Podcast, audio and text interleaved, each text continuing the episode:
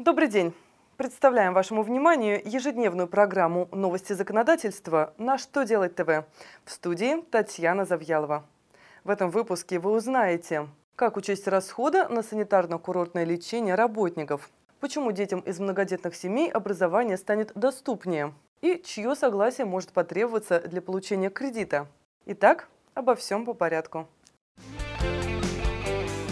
Федеральная налоговая служба направила для руководства в работе письмо Минфина, разъясняющее, при каких условиях расходы на санитарно-курортное лечение могут учитываться в целях налогообложения прибыли.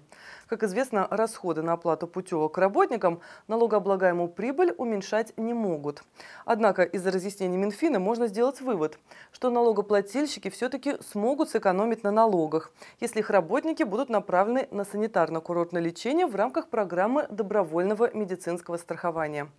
Как разъяснило финансовое ведомство, статья 255 Налогового кодекса позволяет относить к расходам на оплату труда сумму платежей по договорам добровольного личного страхования работников, заключаемым на срок не менее одного года и предусматривающим оплату страховщиками медицинских расходов, Законом об основах охраны здоровья граждан в Российской Федерации предусмотрено, что санаторно-курортное лечение включает в себя медицинскую помощь, осуществляемую санаторно-курортными организациями в профилактических, лечебных и реабилитационных целях.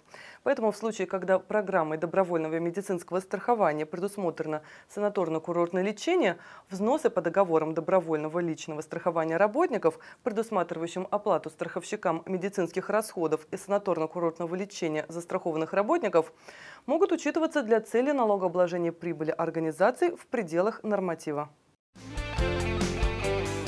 На рассмотрение Госдумы направлен законопроект, который позволит детям из многодетных семей получать высшее образование за счет государства. С этой целью в России ведут такое понятие, как образовательный сертификат.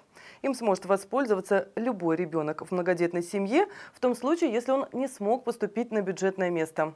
Напомним, что сейчас у детей из многодетных семей есть право на компенсацию, равную 50% от стоимости обучения.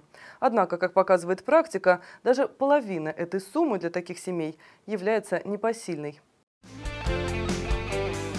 Еще один законопроект в случае его реализации может осложнить возможность получения кредитов. Депутаты хотят запретить гражданам, находящимся в браке, получать кредиты без согласия своего супруга или супруги.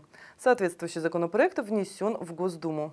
Согласно документу, все займы должны будут выдаваться только в случае предъявления письменного согласия каждого из супругов. Подобные ограничения коснутся сумм от 30 тысяч рублей и более. В пояснительной записке говорится, что заключение договоров, влекущих за собой расходы, которые до начала принудительного взыскания покрываются из общего имущества супругов, приводит к уменьшению доходов всей семьи. Тем самым могут быть нарушены интересы несовершеннолетних детей. Если же такая сделка все-таки будет совершена без согласия второй половины, то ее можно будет признать недействительной по суду.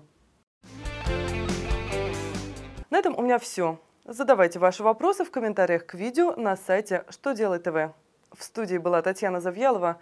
Я благодарю вас за внимание и до встречи завтра.